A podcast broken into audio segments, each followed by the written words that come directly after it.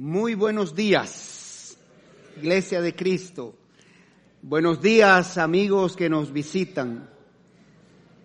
Buenos días, hermanos y amigos de las redes electrónicas que están en comunicación con nosotros para disfrutar de este servicio de adoración. Antes que nada, quisiéramos eh, saludar de manera especial y particular a aquellos amigos que nos visitan en el día de hoy. Si usted nos visita hoy, por favor póngase de pie, que queremos darle un abrazo, un abrazo a distancia. Alguien por aquí nos visita hoy, a una persona allá atrás, alguien más por aquí. Aquí tenemos una señora que nos visita, alguien más, un caballero por aquí, una dama por aquí. Eh, Vamos a darle las bienvenidas calurosas, ferviente, vigorosa al conteo de tres. Uno, dos y tres. Bienvenidos. Siéntanse en su casa, siéntanse en familia. Nosotros somos una familia, la familia de iglesia de convertidos a Cristo. Así que estamos a sus órdenes y le damos la bienvenida.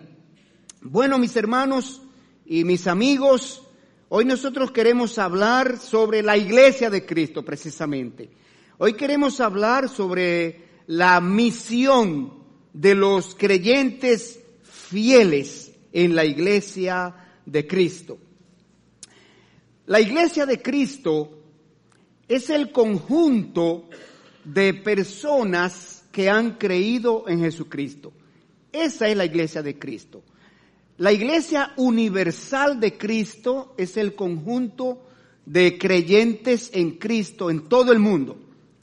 La iglesia local es el grupo de personas que se congregan en, una, en un lugar específico. Es una iglesia local de Cristo. Bueno, para ser parte de la iglesia de Cristo, una persona necesita convertirse a Cristo, poner ¿Qué es convertirse a Cristo? Es poner su confianza para salvación en la persona y obra de Jesucristo. Es creer en la obra que Cristo hizo en la cruz para cubrir la culpa del pecado de toda persona que lo acepta a su favor. Ese es un creyente. Y la iglesia de Cristo, pues, con se conforma, se compone de creyentes. En las escrituras Dios hace un llamado a los creyentes a ser fieles. Es un privilegio, es una bendición ser un creyente fiel, ser parte del remanente fiel de Cristo. Dios siempre ha tenido un remanente fiel desde el pueblo de Israel, en que el pueblo se desvió de los mandatos de Dios, Dios conservó un remanente fiel.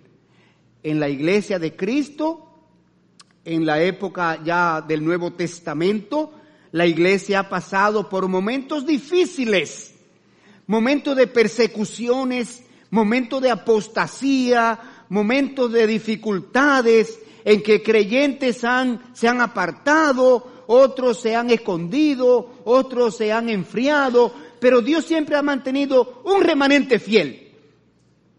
Y la petición que usted tiene que elevar a Dios es que Dios le haga parte de ese remanente fiel. Y hoy nosotros queremos ver cuál es la misión de ese remanente fiel.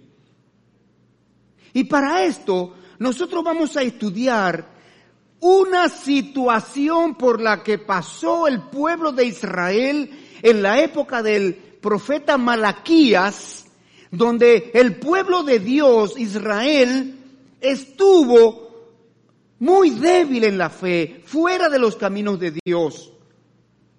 Y ese remanente fiel provocó un avivamiento espiritual. Y de eso se trata este mensaje. El avivamiento espiritual que la iglesia de Cristo necesita hoy día. Vamos al libro de Malaquías, por favor. Abra su Biblia. en Malaquías capítulo 3 y versículos 16 al 18.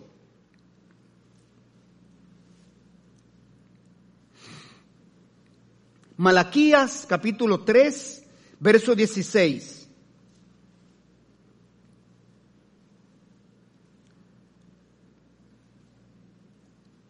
Dice así la palabra de Dios. Entonces los que temían a Jehová hablaron cada uno a su compañero y Jehová escuchó y oyó y fue escrito libro de memoria delante de él para los que temen a Jehová y para los que piensan en su nombre. Y serán para mí especial tesoro, ha dicho Jehová de los ejércitos, en el día que yo actúe y los perdonaré, como el hombre que perdona a su hijo que le sirve. Entonces os volveréis y discerniréis la diferencia entre el justo y el malo, entre el que sirve a Dios y el que no le sirve. Oremos. Padre Santo, alabado, bendecido y glorificado sea tu santo y bendito nombre. Señor, estamos agradecidos de que tú en esta mañana nos has reunido aquí como congregación. Oh Señor, con el propósito de celebrar este servicio de adoración. Nuestras voces se han elevado a ti, nuestro corazón está preparado, nuestras canciones, Señor, han ministrado nuestra vida espiritual. Estamos listos para que tú nos hables con tu palabra, Señor. Así que muéstranos lo que tú quieres que hagamos con esta porción. Ayúdanos a apropiarnos de la enseñanza que allí se contiene y aplicándola en nuestras vidas, Señor, nosotros podamos ser el pueblo que tú quieres, la iglesia que tú quieres.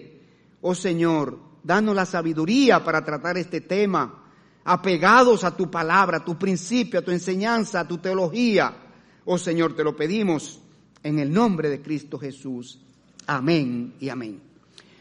Mis hermanos, mis amigos, en la época del profeta Malaquías, el pueblo de Dios, el pueblo de Israel, estaba pasando por un periodo de pésima relación con Dios. En el contexto anterior, desde el capítulo 1 de Malaquías hasta el capítulo 3 y versículo 15, nosotros podemos ver que el pueblo hablaba palabras corrompidas contra Dios, palabras irreverentes, palabras desafiantes contra Dios. La mayoría del pueblo de Israel en esta época del profeta Malaquías estaba en decadencia espiritual y habían caído en completa apostasía. O sea, se habían apartado del camino de Dios. Sin embargo, en esta porción que nosotros acabamos de leer y que hoy vamos a estudiar, veremos que en el pueblo de Dios había un segmento de personas que eran temerosos de Dios. Ellos preservaron su temor a Dios. Eran el remanente fiel. Y ese remanente fiel, nosotros vamos a ver que en el momento oportuno hicieron lo que tenían que hacer. Ellos se manifestaron a favor de Dios. Ellos contrarrestaron ese espíritu de desobediencia, de rebeldía que había contra Dios en el pueblo. Hermanos, hoy día, hoy día, este mundo, esta humanidad está en desobediencia a Dios la mayoría de las personas. Hay una rebeldía con Dios. La gente no quiere seguir los principios de Dios. La gente no quiere seguir los mandatos de Dios. En las escrituras, Dios tiene absolutos. No matará. No cometerás adulterio. No adulterarás. No esto. No esto. No lo otro. Dios y sus principios son absolutos. Pero el hombre quiere vivir por lo relativo, lo relativo del hombre. ¿Qué es lo relativo del hombre? El pensamiento de cada uno. Cada quien quiere determinar en su propia mente, según él, lo que es bueno, lo que es malo. Eso es lo relativo del hombre. Entonces, indiscutiblemente, que esa situación está llevando a esta humanidad a, al punto de agonía en que estamos al punto en que el hombre se ha convertido en el lobo del hombre. ¿Usted sabe lo que hace el lobo con el hombre?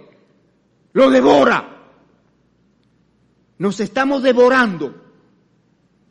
Mire, yo miré la noticia en el día de ayer, un ratito que tuve tiempo y encendió mi esposa el televisor y puso un noticiario y me sorprendí de la cantidad de muertes que hubo en este país en esta semana que pasó.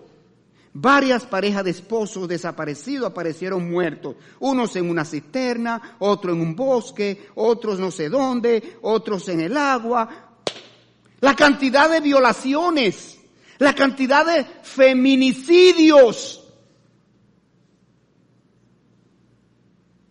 la cantidad de asaltos la cantidad de muertes violentas en este país solamente.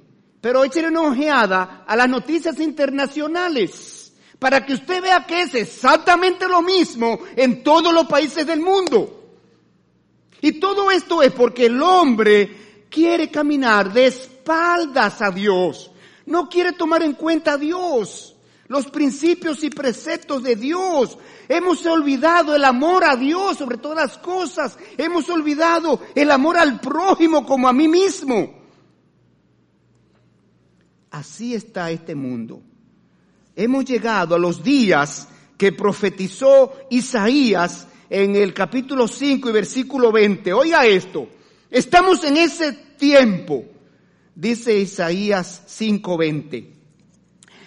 Hay de los que a lo malo dicen bueno y a lo bueno dicen malo, que hacen de la luz tinieblas y de las tinieblas luz, que ponen lo amargo por dulce y lo dulce por amargo.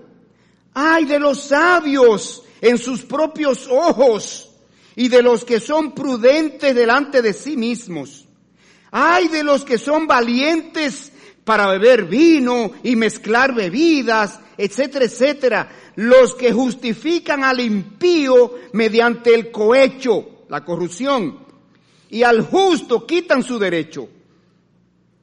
Estamos en ese tiempo. De modo, hermano, que es alarmante. Es penoso mirar cómo está marchando esta humanidad hoy día. Pero hermanos, hay algo alarmante también. Es que estamos ante una iglesia de Cristo que se está enfriando. Se está enfriando. Hemos llegado al momento que el Señor Jesucristo profetizó que pasaría en los últimos tiempos. En los últimos tiempos el Señor Jesucristo dijo en el libro de Mateo, en el libro de Mateo capítulo 24 versículo 12, el Señor dijo, y por haberse multiplicado la maldad, el amor de muchos se enfriará. La multiplicación de la maldad en el mundo ha enfriado el amor a Dios de muchos. El Señor lo dijo. Y el Señor también dijo en el libro de Lucas 18:8, pero cuando venga el Hijo del Hombre, hallará fe en la tierra. Indicando que va a escasear la fe del hombre. Esa fe ferviente de seguir a Dios, de hacer lo que Dios dice por encima de todo, escaseará. Estamos en ese tiempo. De modo que el remanente fiel de Israel actuó. Ya vimos cuando leímos el texto.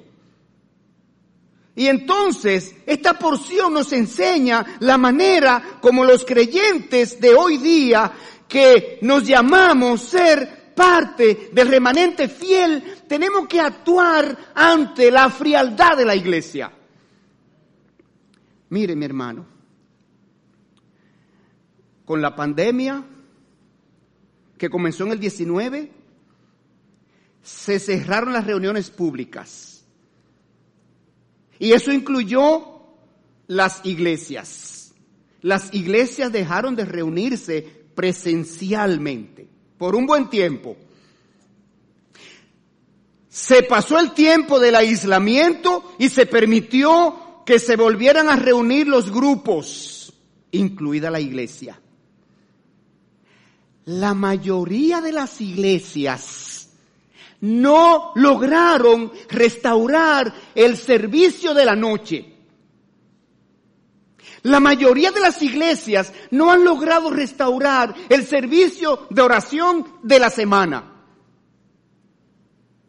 La mayoría de las iglesias están celebrando un servicio de adoración domingo en la mañana y ya. Usted está mirando lo que está pasando. Y esos, pastores están tratando de restaurar los servicios de la noche y no han podido. Porque ya los hermanos creyentes dedicaron ese tiempo a otra cosa. A otra cosa. Entonces, hermanos, vamos a ver cómo la iglesia fiel de Cristo tiene que actuar en este momento y es importante que nosotros estemos apercibidos de que esto va a ir en aumento. Vamos a tratar esta porción que leímos viendo tres enseñanzas. Número uno, la intervención de los fieles. Número dos, la recompensa de los fieles. Número tres, la influencia de los fieles. Vamos a iniciar el estudio de la porción. La intervención de los fieles el momento de la intervención. Ya les dije, hermanos, que en los días del profeta Malaquías, el pueblo de Israel estaba viviendo en desobediencia a los mandatos de Dios. Y por esa razón no tenían las bendiciones de Dios a su favor en ese momento. Las lluvias habían escaseado. La producción agrícola y los animales domésticos se habían desmejorado. Los pocos frutos que producía la tierra estaban siendo comidos por las plagas del campo. Estaban siendo saqueados sus sembrados por los pueblos vecinos. En resumen, el pueblo de Israel en esos tiempos estaba empobrecido. Y a esa crisis económica el pueblo de Israel no respondió bien. El pueblo de Israel respondió cayendo en una disminución de la fe, en un alejamiento de Dios, con un corazón endurecido contra Dios. Desarrollaron resentimiento y rebeldía contra Dios, con una mala actitud hacia Dios, con un servicio negligente en la obra de Dios, pronunciando en su corazón palabras corrompidas, rebeldes, irreverentes y tonos desafiantes y de blasfemia contra Dios. Y quiero que ustedes sepan, hermanos, que lo que está pasando en el mundo, la violencia que está pasando en el mundo, las guerras, el odio, el resentimiento, la ambición de poder, el egoísmo de los países y de los gobernantes de tener lo que otro tiene. ¿Por qué vienen las guerras? Dice la palabra que las guerras vienen por una razón, por el egoísmo porque yo quiero tener lo que tiene aquel. Rusia quiere tener lo que tiene aquel, aquel quiere tener lo que tiene Rusia y están peleando. Y así ha pasado en todas las guerras. Las guerras son por el espíritu egoísta del hombre. ¿Por qué están las muertes? O porque asaltan. Yo quiero tener lo que tú tienes, dámelo. Y así sucesivamente. ¿Y saben qué? ¿Por qué está pasando eso? Porque Dios ha dicho que Él va a dejar que el hombre camine en su propio camino. Si el hombre no quiere seguir a Dios, obedecer a Dios, vivir a los preceptos de Dios, Dios los ha entregado. Lo ha dejado andar en su propio camino. Y miren el resultado. Miren el resultado. Entonces, hermanos, este pueblo de Israel, vemos en tiempo de Malaquías, la manera como ellos estaban viviendo y lo estamos comparando con lo que está pasando hoy día en la humanidad. Pero yo quiero, hermanos, que nos concentremos en la situación de la iglesia. Porque si usted es, si usted es uno que un día usted reconoció que es pecador, si usted es uno que un día reconoció que el pecado lo condena al infierno, si usted un día reconoció que usted no puede por su propio medio salir de la condenación del infierno, ni por muchas obras que usted haga, ni por moral que sea, ni por muy buena persona que usted sea, el pecado que cometemos contra Dios no se paga dándole un plato de comida al vecino. Dios ha establecido la paga del pecado, la consecuencia del pecado es condenado en el infierno. No se paga haciendo un favor al, al inválido que está en el semáforo pidiendo. Usted tiene que hacer el favor al inválido, porque eso es amor al prójimo. Pero su pecado solamente se paga con la muerte de Cristo en la cruz. Usted creyendo en esa obra, aceptando esa obra a su favor. Porque ese es el medio que Dios estableció. Y si usted es una persona que ha dado ese paso de fe y ha dicho, Dios cubre mis pecados con la obra que Cristo hizo en la cruz a mi favor, lo acepto como Señor y Salvador y quiero glorificarte con mi vida, entonces dice la palabra que Dios le salva, que Dios le perdona sus pecados, que Dios lo hace su hijo, que Dios le concede herencia celestial, que Dios lo agrega a una iglesia local donde usted se congregue, donde usted sirva, donde usted crezca, donde usted ponga sus dones al servicio de esa obra de Dios y donde usted desarrolle una comunión con los otros hermanos y que usted sea un remanente fiel allí. Entonces, hermanos, la iglesia de Cristo, que ya lo profetizó el Señor, que en los postreros tiempos, ahora, el tiempo que estamos viviendo, ahora, iba a pasar por una crisis de fe. Y esa crisis de fe la estamos mirando. ¿Y saben cuál es la causa de esa crisis de fe? Esa crisis de fe estaba profetizada por Daniel 700 años antes de Cristo. En Daniel capítulo 2, Daniel capítulo 7, perdón, vamos a Daniel capítulo 7, vamos a ver allí donde el profeta Daniel hizo esa profecía. Daniel 7. Mire lo que dice Daniel 7:21. Daniel 7:21. 7:21 de Daniel. Mire lo que dice allí. Está él viendo las visiones que Dios le mostró con relación a los tiempos finales. Y dice él, y veía yo que este cuerno, hablando de los personajes que forman el sistema de valores que se opone a Dios, los personajes que van a estar al lado del anticristo. Y veía yo este cuerno que hacía guerra contra los santos y los vencía. Y los vencía. ¿Cómo puede el anticristo vencer a los santos? ¿Los va a matar? No.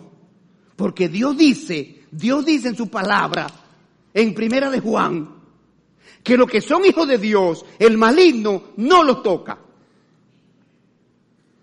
¿Cómo va a vencer el anticristo a los santos?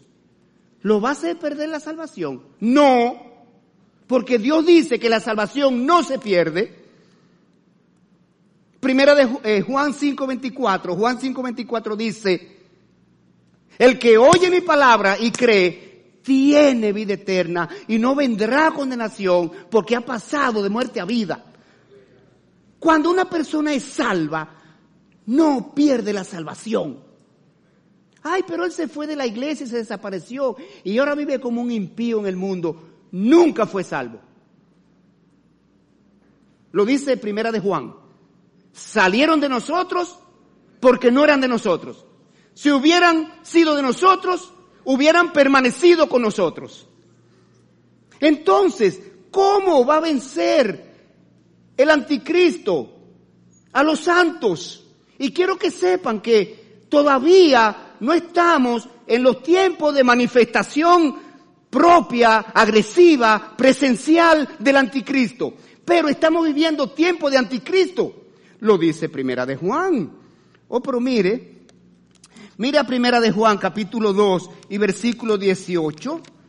Mire aquí, Primera de Juan 2.18. Oiga lo que dice Primera de Juan 2.18. Hijitos, ya es el último tiempo. Y según vosotros oísteis que el anticristo viene, así ahora han surgido muchos anticristos, por esto conocemos que es el último tiempo. Pero mire a segunda de Juan, versículo 7, segunda de Juan, versículo 7, dice allí, porque muchos engañadores han salido por el mundo que no confiesan que Jesucristo ha venido en carne. Quien esto hace es el engañó, es el engañador y el anticristo. Pero mire aquí conmigo, Segunda Tesalonicenses 2.7. Segunda Tesalonicenses 2.7. Mire esto, qué interesante. Segunda Tesalonicenses 2.7. Porque ya está en acción el misterio de la iniquidad. Solo que hay quien al presente lo detiene hasta que él a su vez sea quitado de medio. El sistema que se opone a Dios está vigente. Esta humanidad llamando bueno a lo que Dios llama malo y llamando malo a lo que Dios llama bueno, se está oponiendo a Dios. Y va creciendo. Todos los días nuevos países aprueban el matrimonio del mismo sexo, aprueban el aborto sin ninguna condición, sin ningún requisito. Todos los países del mundo cada día afectan las reglas morales. Yo recuerdo cuando yo era pequeño, ver una mujer en bikinis, eso era una cosa, mire, sumamente difícil. Y ahora usted no la ve en bikinis, usted la ve desnudas, promoviendo todos los artículos, ¿verdad?, que se venden. Ahora la publicidad se compone de una mujer extremadamente sexy, vestida, eh, vestida de manera provocativa, con el artículo que se quiere promover al lado, sencillamente relacionando ese artículo con el placer sexual. En eso consiste la promoción y la mercadotecnia de este tiempo.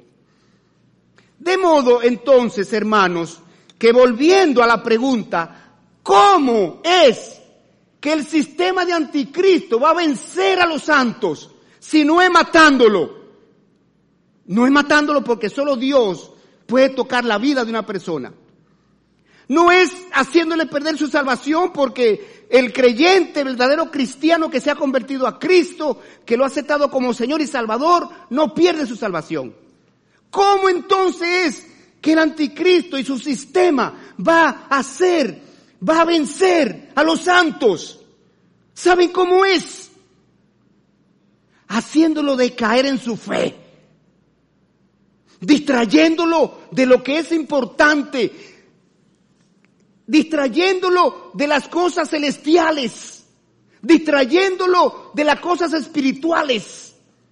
Y este mundo está así. Y la iglesia de Cristo, hermanos, la iglesia de Cristo de hoy día se está debilitando en la fe. Y quiero que le demos atención a esto.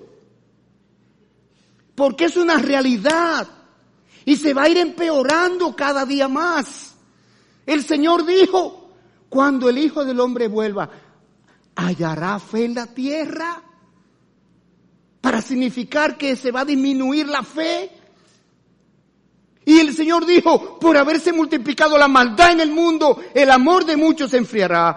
La iglesia de Cristo se está debilitando en la fe. La iglesia de Cristo está poniendo las cosas del mundo por encima de Dios. La iglesia de Cristo de hoy día está perdiendo el amor, el fervor, el apego a las escrituras. La iglesia de Cristo de hoy día está perdiendo el interés en congregarse, en tomar la cena del Señor. La iglesia de Cristo de hoy día está perdiendo el interés por servir a Dios con sus dones.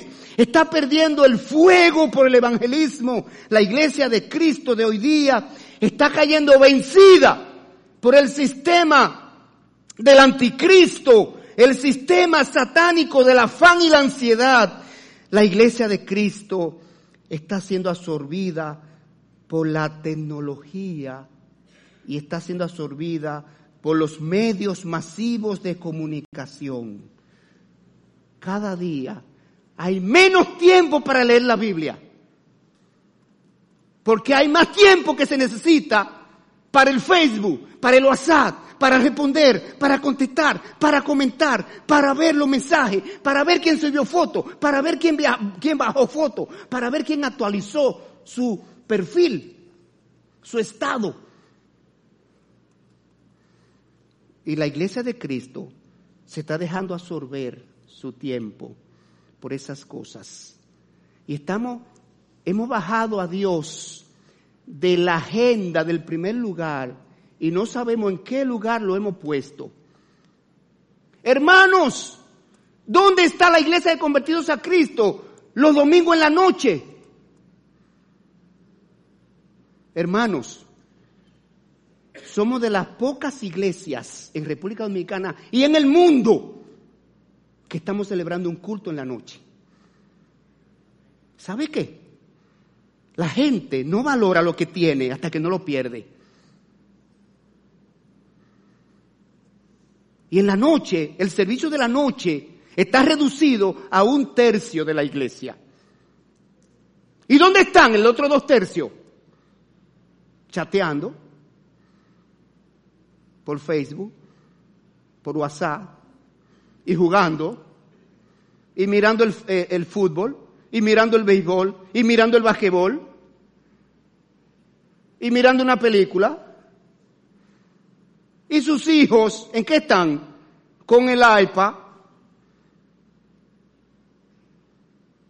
¿Usted está mirando lo que está pasando? El culto de los miércoles. 30 hermanos. Una séptima parte de la iglesia. Está viniendo a orar, está viniendo a estudiar la palabra de Dios en el instituto bíblico. Una séptima parte de la iglesia se está preparando, capacitándose para crecer espiritualmente, para servir mejor a Dios, para ser más fiel a Dios, para ser más constante en la fe. ¿Dónde está la otra parte de la iglesia? Sabrá Dios, dijo Lucho. Entonces, hermanos, somos de las pocas iglesias que tiene tres servicios en la semana. No perdamos los servicios de los miércoles. No perdamos el servicio de la noche, el servicio de la cena del Señor. el memorial de la obra de la cruz, que nos permite ponernos en reconciliación con Dios, nos permite confesar a Dios nuestras ofensas, reconciliarme con Dios y recordar esa obra maravillosa que Él hizo en la cruz a mi favor, mediante la cual me salvó. Me dio el regalo más grande que puede existir en este mundo, la salvación de tu alma. Entonces, hermanos, necesitamos hacer lo que hizo esta remanente fiel del pueblo de Israel. Vuelva a Malaquías capítulo 3 y versículo 16. Y vamos a ver allí la reacción de los fieles. El remanente fiel de Israel reaccionó. Mire lo que hizo. Está conmigo, Malaquías 3:16. Los versículos anteriores muestran al pueblo de Dios diciendo barbaridades contra Dios.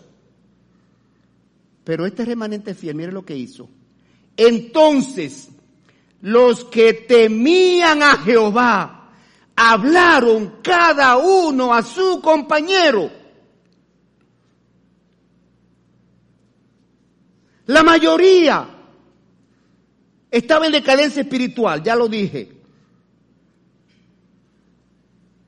Pero esa decadencia espiritual de la mayoría provocó la reacción de los temerosos de Dios, los cuales formaban el remanente fiel de Israel en ese momento. Hermano, y asimismo tiene que suceder en la iglesia de Cristo de hoy día. Los creyentes que forman el remanente fiel de la iglesia de Cristo deben reaccionar ante la decadencia espiritual de tantos creyentes. El remanente fiel de la iglesia de Cristo debe reaccionar ante la situación de cristianismo liviano que están viviendo algunos o muchos. El remanente fiel debe reaccionar ante el poco compromiso con la obra que están mostrando muchos creyentes. El remanente fiel tiene que reaccionar ante el poco interés en congregarse que muchos creyentes manifiestan. El remanente fiel tiene que reaccionar y hacer sentir su presencia. Hay un remanente fiel. Le dijo Dios al profeta Elías, que dijo, Señor, solo yo he quedado. Y Dios le dijo, no, no, no, Elías, yo tengo siete mil varones que no han doblado sus rodillas ante los ídolos de este mundo. ¿Es usted un remanente fiel de la iglesia de Cristo? Tiene que hacer algo ante esta situación. Vamos a ver qué fue lo que hizo este remanente fiel. Este remanente fiel de Cristo reaccionó ante el friamiento de la fe en Israel. Entonces mientras la mayoría estaba alejado de Dios, estaba hablando contra Dios, con una mala actitud hacia Dios, hablaban en su corazón palabras impropias contra Dios. El remanente fiel hizo lo contrario. Hablaron palabras que honraban a Dios, que edificaban a los demás, y a nosotros se nos pide eso. Efesios 4:29. Ninguna palabra corrompida salga de vuestra boca, sino la que sea buena para la necesaria edificación a fin de dar gracia a los oyentes. El remanente fiel de Israel en el tiempo de Malaquías se visitaron unos a otros, se hablaron unos a otros, se buscaron unos a otros, se motivaron a regresar al Señor, fueron a los que estaban alejados y le hablaron, los animaron, los fortalecieron. Hablaron palabra de fe a los que dudaban. Hablaron palabra de esperanza a los desesperados. Hablaron palabra de aliento a los que padecían aflicciones. Hablaron palabra de verdad y misericordia a los confundidos. Hablaron palabra de perdón a los que sentían rencor. Hablaron palabra de que promovían la reverencia, el temor, la obediencia y la honra a Dios. Hablaron palabras que inducían a poner la mirada en Dios y no en sí mismo ni en el mundo. A los que exigían a Dios castigo inmediato para los soberbios, lo llevaron a entender y a esperar el tiempo de Dios. Hermanos, hay muchos creyentes fríos y alejados que tenemos que ir en pos de ellos. Necesitamos ir en pos de ellos con palabras de aliento, fortaleza, esperanza, fe, ánimo, motivación. Esos hermanos necesitan de nosotros en este momento. Vamos a seguir adelante. Veamos la recompensa de Dios a ese remanente fiel en el versículo 16c. Dios está atento a los fieles. Mire el versículo 3.16 como dice. Y Jehová escuchó y oyó. Dios mismo dice que está atento a los que le temen el Salmo 34, 15 dice, los ojos de Jehová están sobre los justos y atentos sus oídos al clamor de ellos. Las palabras que edifican y fortalecen la fe de otros y dan la gloria a Dios son melodías a los oídos de Dios. Dios se complace con palabras que le honran y le glorifican y fortalecen a otros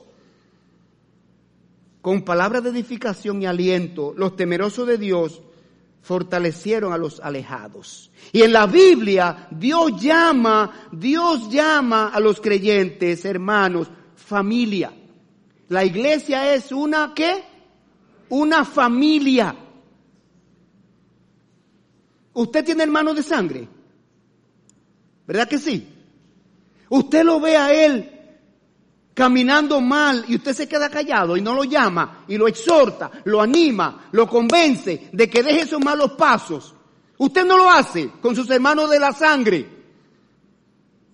Hay que hacerlo con los hermanos de la fe. Porque es nuestra familia espiritual. Un cristiano tiene dos familias. Una familia en la sangre, una familia en la fe. En la Biblia Dios nos manda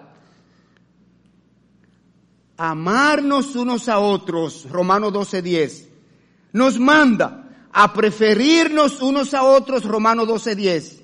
Nos manda a no juzgarnos más unos a otros en Romanos 14:12. Nos manda a recibirnos unos a otros en Romanos 15:7. Nos manda a amonestarnos en amor unos a otros este, en Romanos 15, 14.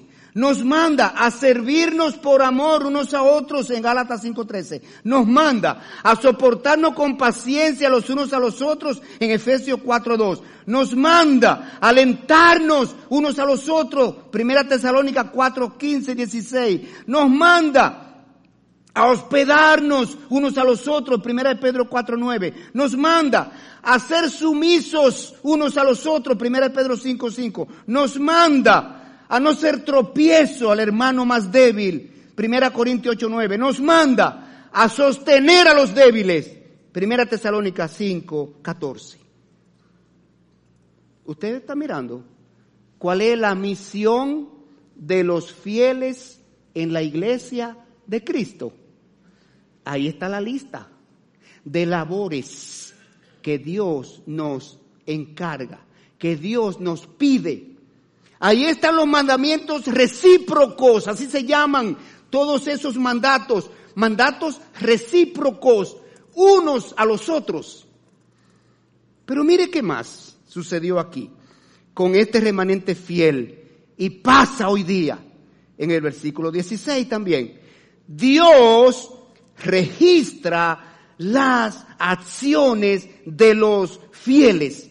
Malaquía 3:16 dice, y fue escrito libro de memoria delante de Él, o sea, delante de Dios, para los que temen a Jehová y para los que piensan en su nombre. De modo que la porción dice ahora lo que hizo Dios al escuchar las palabras de los fieles, de los piadosos, de los que le temen, esas palabras que salieron ahora en defensa de Dios. Y la figura es del libro de memorias que viene de la corte real, desde el Antiguo Testamento, desde la antigüedad. Los reyes tenían libros de memoria, libros de memoria, donde anotaban todo lo que pasaba alrededor del reino. Oh, pero mire el caso de Mardoqueo. En Esther capítulo 6 dice, aquella misma noche se le fue el sueño al rey y dijo que le trajesen el libro de las memorias y, y las crónicas y que las leyeran en su presencia. Y la Biblia hace referencia al libro de Dios, donde todo lo que hace una persona está registrado. Porque dice que cuando usted vaya al juicio, los que van al gran trono blanco, dice, y fue leído el libro con sus obras escritas. Pero mire una porción que habla sobre el libro de Dios. Es Apocalipsis 20:12. Y vi a los muertos grandes y pequeños de pie como ante Dios y los libros fueron abiertos y otro libro fue abierto, el cual es el libro de la vida, y fueron juzgados los muertos por las cosas que estaban escritas en los libros según sus obras. Pero hay algo más que sucede con ese remanente fiel. En el versículo 17, 3.17, Dios declara de alto valor al remanente fiel. Mire esta cosa este texto. 3.17. Y serán para mí, oiga lo que dijo Dios, y serán para mí especial tesoro, ha dicho Jehová de los ejércitos, en el día en que yo actúe. Dios señala ahí, en ese texto, que los integrantes del remanente fiel son una propiedad personal suya, muy valiosa y de mucha utilidad. Con estas palabras, Dios da a entender que cuida y protege al remanente fiel como se guarda, como se tiene guardado una joya que apreciamos. Dios dice en otros textos que está complacido con tener a su lado un remanente fiel y los protege como se guarda una joya, como ya lo dije. El Salmo 101, Salmo 101, verso 6 dice, mis ojos pondré en los fieles de la tierra para que estén conmigo. El que ande en el camino de la perfección, este me servirá. Hermanos, pero hay algo más todavía. Dios declara bienaventurados a los fieles. En el versículo 17 dice, y los perdonaré como el hombre que perdona a su hijo que le sirve. Pero hay algo más, la influencia ahora de ese remanente fiel. ¿Qué sucedió en el pueblo de Israel después que este grupo que formaba el remanente fiel dijo, basta ya de inactividad, basta ya de pasividad, vamos a actuar? Y comenzaron a actuar. Y comenzaron a hablar palabras que glorificaban a Dios, palabra en defensa de Dios, a visitar a los alejados, a visitar a los animados, a hablar palabra de motivación, palabra de aliento, palabra de esperanza. Oiga lo que pasó. El versículo lo dice muy claro. Aceche. Observe conmigo el versículo 18. Influencia. Hermano, si usted es un remanente fiel, usted necesita ser de influencia positiva a otro. Mire lo que pasó aquí. Los alejados regresarán a Dios. Dice el versículo 18. entonces os volveréis. Entonces os volveréis. Dios dijo que las palabras edificantes de los piadosos, del remanente fiel, motivará a los, alejados a volver su corazón a Dios. La palabra volverse a Dios significa arrepentirse de su mal camino y regresar a los caminos de Dios. Hermanos, cuando hablemos palabras piadosas de aliento, de esperanza, podemos reavivar la fe del creyente desanimado. Tenemos que volvernos a Dios, regresar a Dios. El hombre tiene que regresar su corazón a Dios. El hombre quiere tener a Dios y al mundo al mismo nivel. No es posible. No es posible. El hombre quiere servir a Dios con un brazo y al mundo con otro brazo y al pecado con el otro brazo. No se puede. Porque Dios dijo, imposible servir a dos señores. No se puede servir a dos señores. Porque usted amará a uno y aborrecerá el otro. Lo dijo Dios. Entonces, hermanos, los remanentes fiel, necesitamos hacer un impacto positivo en la fe de los que están alejados de Dios para hacerlos volver. Pero mire qué más pasó en el versículo 18. Los alejados entenderán la justicia de Dios. Mire lo que dice allí, versículo 18. Entonces os volveréis y discerniréis la diferencia entre el justo y el malo. En los versículos anteriores del libro de Malaquías, los quejosos acusaban a Dios de no hacer diferencia entre el impío y el piadoso. Pero las palabras edificantes del remanente fiel lo hizo entender que Dios perdona a los que le temen y le obedecen y castiga a los desobedientes. La palabra de los fieles hizo entender que Dios obra en su tiempo. ¿Cuánta gente nos dice? Pero yo oigo muchos tiempo atrás que el Señor Jesucristo vuelve. Pero yo oigo hace mucho tiempo que el Señor va a crear de nuevo este mundo y va a traer cielo nuevo y tierra nueva. Usted sabe lo que dice Primera de Pedro 3, 9. Dice, el Señor no retarda su promesa, según algunos la tienen por tardanza, sino que es paciente para con nosotros, no queriendo que ninguno perezca, sino que todos procedan al arrepentimiento. Mira, amigo que está aquí, amiga que está aquí, amigo que está aquí. ¿Por qué no ha venido Cristo todavía? Esperando que todos procedan al arrepentimiento. ¿Qué es el arrepentimiento? Doler en su corazón haber pecado contra Dios. El arrepentimiento incluye una motivación para pedir perdón a Dios por el pecado. Y cuando usted pide perdón a Dios por el pecado, Dios es un Padre perdonador que le perdona y le concede la patria celestial.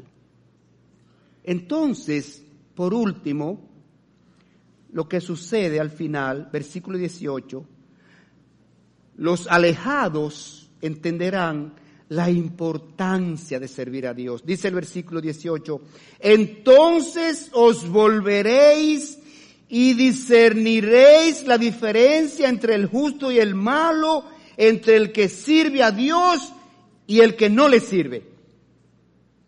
En Malaquía 3:14, los rebeldes, los desobedientes, los alejados de Dios dijeron que no tenía ninguna utilidad en servir a Dios y que no había provecho en obedecerle.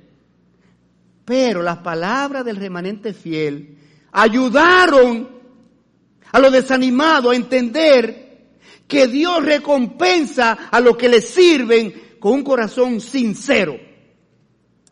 ¿Cuáles de ustedes se acuerda de Hebreos 6.10? Hebreos 6.10. ¿Cuáles de ustedes se acuerdan? Hebreos 6.10. Para aquellos que dicen, ¿y de qué sirve? ¿Y de qué vale servir a Dios? Oiga lo que dice este texto.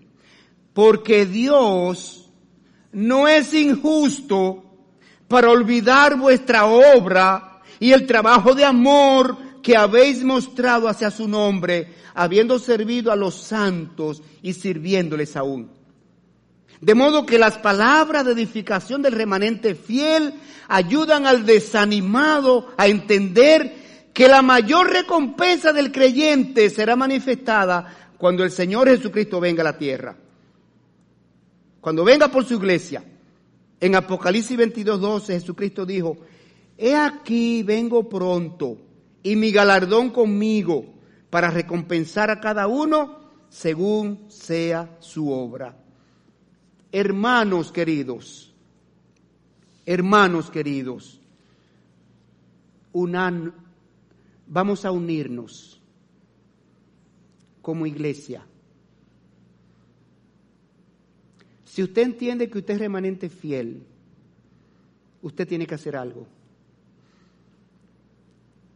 La iglesia de Cristo, no solamente de convertidos a Cristo, la iglesia universal de Cristo está decayendo en la fe.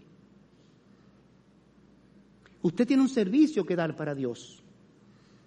Usted tiene que animar a los que están desanimados. No solamente de esta iglesia, sino de cualquier otra iglesia que usted conozca. Usted tiene que ir en auxilio de ese hermano. Usted tiene que constituirse en una 911. ¿Qué es lo que hace el 911? Que atiende al que está enfermo a domicilio. Vaya a domicilio. A la casa del hermano que está débil en la fe. Constitúyase en 911 y tráigalo de regreso a Dios. Ese es lo que Dios está esperando de nosotros. Así que, hermanos, asegúrate, asegúrate de formar parte de ese remanente fiel. Y ve en pos de aquellos alejados, aquellos que evidencian poco compromiso con la obra, y fortalécele con su, en su fe con palabras de exhortación, de aliento, de consuelo, de esperanza. Eso es lo que Dios está esperando que haga el remanente fiel de este tiempo. Amigo que está aquí, amiga que está aquí, Dios tiene palabras para ti. Dios dice en Juan 3:16, de tal manera amó Dios al mundo que ha dado a su Hijo unigénito para que todo aquel que en Él crea no se pierda, mas tenga vida eterna. Amigo que está aquí, amiga que está aquí, amigo de las redes, de los medios de comunicación que nos está mirando y escuchando, el pecado nos mató espiritualmente hablando. Todos somos pecadores. No hay persona que no haya cometido un pecado. No existe. Todos somos pecadores. Todos hemos pecado. Y el pecado nos condena al infierno. Separación de Dios. Desterrado al lugar de tormento. Nuestra alma, revestida de un cuerpo espiritual. Del infierno, de la condenación. Nadie puede librarse por sus propios medios, por su propio esfuerzo, por su propia bonanza. Dios en su gracia, en su amor, en su misericordia, obró propiciando la obra de la cruz, donde un justo pagó la culpa de un injusto. Jesucristo fue sin pecado, por eso Él calificaba para morir en lugar de nosotros que somos pecadores. Y en la cruz Él entregó su vida en mi lugar, a mi favor para recibir el perdón de mis pecados solo tengo que aceptar a mi favor esa obra que Cristo hizo. Es como un crédito que está en el banco. Allí está el crédito. Vete, dile que lo apliquen a tu deuda. Vete al banco, que apliquen el crédito disponible a tu cuenta, a tu préstamo y lo salden. La obra de Cristo es un crédito, es un balance positivo disponible para todo aquel que vaya a Dios le diga, salda mi pecado con la obra que Cristo hizo en la cruz. Dame la justicia que Él cubrió y cúbreme en mi injusticia para yo ser justo delante de ti. En eso consiste la salvación. La salvación es sencilla, es fácil, es un paso. Es una distancia de una cuarta, mira, una cuarta, eso es una cuarta. Tres cuartos de un pie entre la mente y el corazón. No basta con que tú, sepas en tu mente que Cristo vino al mundo y murió en una cruz. No basta con eso. Tiene que aceptarlo, tiene que decidirte, tiene que tomar, si te dan un vaso de agua, tiene que tomarlo y abrirlo e ingerirlo. Entonces te beneficiaste del agua. No mire la obra de la cruz de lejos. Sí, yo sé que Cristo vino al mundo, por eso hay una Semana Santa. Oh, sí, por eso hay una Semana Santa. Pero tiene que saber el beneficio por el que vino, la razón por la que vino, el motivo por el que vino, las consecuencias de su venida. Él vino a salvar a los pecadores. Primera de Corintios, primera Timoteo, perdón, capítulo 1, versículo 15. Él vino a salvar a los pecadores, de los cuales yo soy el primero, dijo el apóstol Pedro, Pablo, perdón. Y yo digo que soy el segundo. ¿Y tú cuál eres? Quizá el tercero. Él vino a salvarte. Él vino a perdonarte. Él vino a cubrir tus deudas con Dios. Él vino a abrirte espacio en el cielo para cuando tu alma salga de tu cuerpo y sea revestida de un cuerpo espiritual, pueda ir al cielo y no vaya al infierno. Así que quiero terminar este servicio haciendo una invitación para darte oportunidad a ti, amigo, amiga, que está aquí y que está en las redes escuchándonos, darte oportunidad de tomar una decisión por Cristo. Oremos. Toda cabeza abajo. Padre Celestial, gracias por la oportunidad de compartir tu palabra.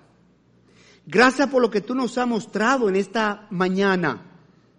Gracias por tú mostrarnos que necesitamos como remanente fiel no permanecer pasivos, inactivos, indiferentes ante la que está pasando con tu iglesia amada que tú compraste con tu sangre. Llévanos a dar el paso de acción e ir en pos de los debilitados en la fe y traerlos de regreso, hacerlos volver a ti. Oh Señor, pero también hemos visto la manera como se es salvo, la manera fácil y sencilla de recibir la vida eterna. De tal manera, tú dices, amaste al mundo, que diste a Jesucristo para que todo aquel que en Él cree no se pierda, mas tenga vida eterna. Tú deseas, tú anhelas, tú quieres salvar a la gente. La gente tiene que ejercer fe para ser salvo.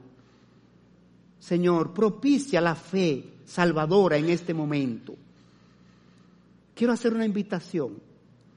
Si usted está aquí sin Cristo todavía, recíbalo hoy. Eleve una oración a Dios en la que usted le dice, Oh Dios, en esta mañana he comprendido que mi pecado me lleva al infierno de donde no puedo salir por mis propios medios. Pero en tu gracia, en tu amor, propiciaste la obra de la cruz. Mandaste a Jesucristo a morir en mi lugar para que yo pueda ser salvo por su muerte. Pídale perdón a Dios por sus pecados en el nombre de Jesucristo. Eso es lo que dice la Biblia en Romanos 19. Que si confesare con tu boca que Jesús es el Señor y creyere en tu corazón que Dios lo levantó de los muertos, serás salvo. Esa es la salvación de Dios, así de fácil. Es un paso de fe. ¿Quieres dar el paso de fe en esta mañana? Eleva a Dios tu oración. Pídele salvación a Dios en el nombre de Cristo. Dile que tú le entregas tu vida para que Él te limpie de pecados y te haga una persona nueva. nuevo tramo en tu andar, nueva criatura, nuevo norte, nuevo propósito, nuevo destino. Dios está esperando tu oración. Por alguna razón Dios te trajo aquí hoy. Él tiene planes contigo. Eleva tu oración a Dios pidiéndole salvación y vida eterna en el nombre de Jesucristo y por medio de Jesucristo.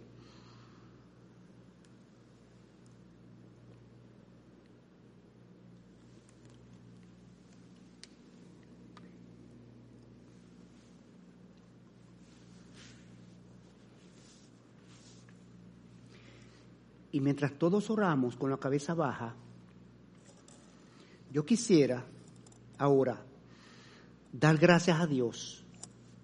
Si aquí alguien pidió a Dios que le salvara, si alguien clamó por salvación a Dios en el nombre de Jesucristo, yo quiero saberlo para dar gracias a Dios por ti. Para expresar gratitud a Dios. Así que quiero que tú levantes tu mano si tú pediste salvación a Dios. Si pediste a Dios que te salvara en esta mañana, en el nombre de Cristo, levanta tu mano para yo verla y dar gracias a Dios por ti. Algún valiente así, como dijo Juan el Bautista, el reino de los cielos lo arrebatan lo alcanzan los valientes. Un valiente que diga, yo quiero ser salvo. Yo voy con Dios a partir de aquí. Déjame ver tu mano. Oh Señor, gracias. Nuestra misión es regar la semilla proclamar tu palabra, proclamar el Evangelio de Salvación. Tu misión es hacer nacer esa semilla en los corazones, hacerla crecer, hacerla fructificar. Estamos seguros, Señor, de que tú vas a cumplir tu parte en aquellos que recibieron tu semilla hoy, porque tú eres fiel y tú lo has prometido. Tú has dicho, mi palabra no regresa vacía. En tu tiempo, Señor, hazla germinar y hazla fructificar, Señor. No permita que ninguna persona que ha escuchado este mensaje, esta invitación a entrar en tu salvación, se vaya de este mundo sin tomar esa decisión por ti. Porque es penoso morir sin Cristo. Es penoso morir sin Cristo. Obra gracia, misericordia y paciencia, Señor, con cada persona que no ha tomado esa decisión por ti, Señor. Y te lo pedimos en el nombre de Cristo Jesús. Amén y amén. Mis hermanos.